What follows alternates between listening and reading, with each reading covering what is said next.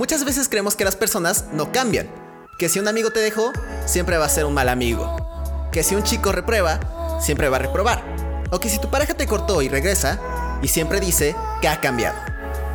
Hablemos de esto. ABC Adolescente, episodio 121. Hablemos de los cambios. Son como si estuviéramos en una ciudad y queremos llegar al banco.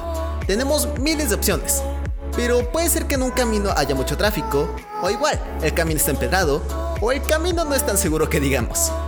Eso pasa con los cambios. El ser humano por naturaleza cambia. Puede ser que para bien o para mal, pero es un cambio. Ok, sí, pero ¿qué es un cambio? Es cuando rompemos la rutina y empezamos a hacer cosas nuevas, como la idea de una ciudad. Estás en el centro, pero ahora quieres ir al centro comercial. ¿Cuándo cambiar? Es algo sencillo decir. Cuando ya estés cansado de una rutina o un hábito, es un momento de un cambio. ¿Cuánto cambiar?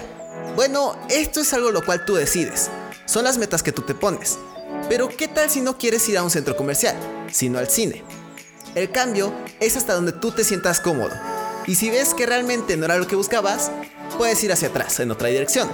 Esto no es una carretera.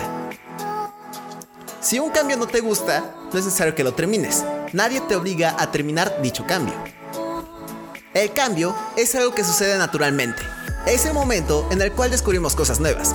Y si quieres hacer un cambio, pero no sabes cómo, eso lo hablaremos en el siguiente capítulo. Y eso es todo por el podcast de hoy. Si te gustó y quieres escuchar más, ve a abcadolescente.com. Recuerda que este podcast se sube los lunes, miércoles y viernes.